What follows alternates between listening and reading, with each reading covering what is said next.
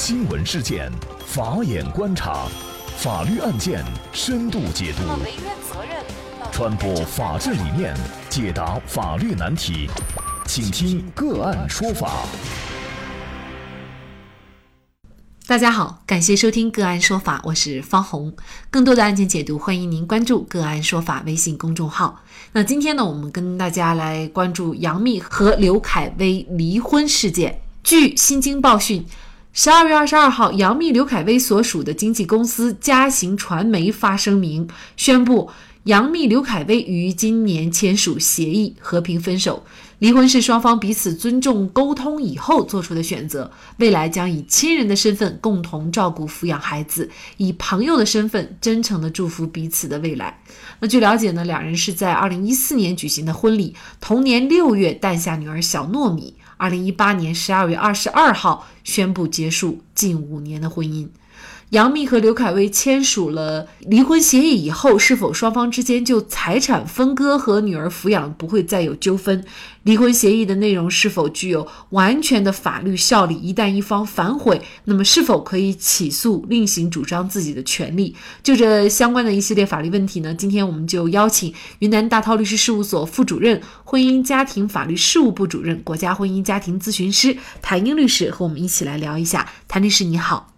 主持人好，听众朋友们好，好，感谢谭律师。就是这个事件哈，大家非常的关注。其实呢，这也涉及到了一个常见的法律问题，就是关于离婚协议的效力问题。那么很多人啊，在离婚的时候可能不会起诉到法院，之间呢，两人商定以后啊，写一个对财产和孩子抚养权的一个协议。就算是对这个婚姻的一系列的关系做一个了结，那么是不是达成了离婚协议以后，那么双方在财产分割呀，还是孩子抚养方面就不会再有纠纷，或者说一方反悔，这个时候这个离婚协议还有没有效力呢？我们首先讲啊，就是说离婚协议啊，一般是要求要就三个方面的问题要达成协议。第一个就是双方是否离婚的问题，第二个就是呃子女抚养的问题，第三个就是财产分割的问题。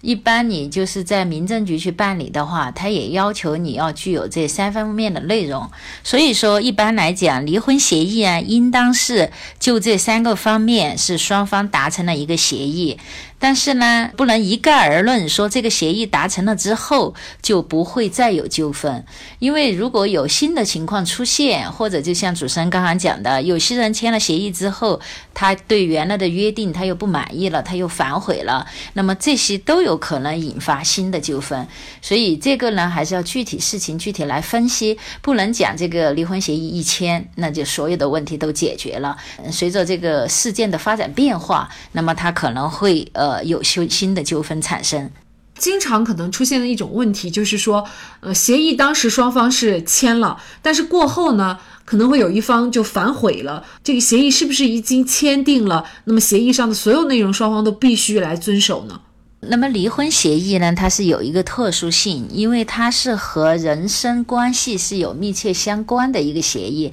它不是单纯的我们讲的一个合同，像我们的其他的一些，比如借款啊或者租房啊，那么这些合同，那么原则上一般啊双方签署了，它就具有法律效力了，就生效了。但是离婚协议它有一个特殊性，因为是双方对于自己身份关系的一种处分，那么法律要求呢，离婚协议。必须要去民政局办了离婚登记之后，或者就是说在法院办理了相应的离婚手续之后，那么它才发生法律效力。所以离婚协议签署了，不代表它就有约束力。那么在没有去办离婚手续之前，任何一方是可以反悔的。那么这个反悔了，你也不能追究他的一个责任。那么他是有权利反悔的。但是如果双方已经办理了呃离婚手续，不管是在民政局办的也好，或者在法院办的也好，那么这样的话，只要一旦办了，那么这个协议它就具有法律效力了。那么另一方反悔的话，从法律上来讲，一般是得不到法律的支持的，除非他有证据证明当时这个协议是在一个欺诈或者胁迫的情况下签署的。不是他的真实意思表示，那么他这个反悔可能才能得到法院的支持。否则的话，那么离婚协议办了离婚手续之后，它是受法律保护的。原则上，法院是会按照离婚协议的约定来处理双方的这个权利义务的。呃，有一些特殊情况呢，就是说，比如说他后期的情况又发生了一些比较重大的变化，那么呢，也不排除法院会做一些事实的调整。那么最常见的，比如说就是是抚养费的问题，双方在离婚的时候达成了一个数值，给付多少的抚养费。那么后期呃情况发生变化了，比如说呃物价飞涨，或者就说这个孩子有什么重大的一些支出，生病呐，或者就是说呃教育方面有重大的。一些支出，这个原来的抚养费不够了，那么是可以申请增加的。那么给付抚养费的这一方，如果情况就是说严重的恶化了，比如说经济条件突然变得非常的恶劣，或者自身患有疾病，就是自己的这个经济也是非常困难，在这种情况下，那他也可以申请降低的。啊，所以说这个呢，就是根据具体情况可能会有一些调整，但是呢，原则上离婚协议办了离婚登记呃之后都是受法律保护的。可能在婚姻当中啊，出现一种常见的情况，就是有的时候离婚协议也签了，然后呢也发生法律效力了，但是呢，妻子一方或者丈夫一方啊，在离婚以后发现对方原来有漏分的财产，或者是有隐匿的财产。那这种情况下是否可以追偿呢？比如说像这个案件当中，因为作为杨幂来说呢，她除了演员以外，她自己名下还有很多公司。在这种情况下呢，这个存款也好，还有股份也好，或者是其他的一些隐形的财产也好，一旦有的一方不知情的财产，最后发现了，可以追偿吗？对于一方隐匿的这个财产，如果就说另外一方发现之后，那么是可以另行提起诉讼，要求来分割这个财产的。按照现在新的民法总则呢，就是从你发现这个财产之日起三年之内，这个诉讼时效期间，你都是可以呃要求重新来分割这个财产的。而且根据婚姻法的相关规定，就是一方有隐匿财产行为的，那在具体分割的时候，还可以对这一方说少分或者不分。那么还有一种就是，呃，主持人刚刚提到了，可能漏分财产，比如有个财产，可能大家在签署离婚协议的时候都忘记了，就没有把它约定进去。那么这种情况呢，实际上是视为双方的一个共同共有，因为我们国家是法定的夫妻财产共有制，结婚后那么取得的财产原则上都是夫妻共同财产。这个如果漏分的，那么这个呢，就是说在最长时效二十年之内都都是可以申请重新分割的。另外啊，还有一个就是关于债务，有的时候呢，可能夫妻双方或者是一方哈对外负有巨额的债务，这个时候呢，双方就离婚了。那么可能有约定，就是你的这个债务是你对外借的，那么就由你来偿还，另外一方呢就没有偿还的义务。那么这种对债务的约定有没有效力呢？这个对债务的约定，在夫妻内部它是有效的，就是说夫妻之间达成了，哎，这个债务由男方或者由女方单独承担，那么在他们两个人之间，这个是有法律效力的。但是对外呢，那么就你这个约定不能对抗债权人，就是作为债权人来讲，他仍然可以把夫妻双方都告进去。至于呃双方是不是应该承担连带责任呢？那么法院会根据当时借款的。具体的情形，就说是不是双方共同守戒啊，或者就说是不是用于家庭共同生活啊？从这些角度来判断，那么不排除就说在双方签了离婚协议，说有一方承担的债务，最后法院认定是夫妻共同债务，仍然判决双方共同来承担。只是说呢，不应该承担的这一方承担了之后呢，他可以依据他们内部的这个离婚协议向另一方来追偿。所以说，这个关于债务承担的这个约定呢，在夫妻内部有效，不能对抗案外的债权人。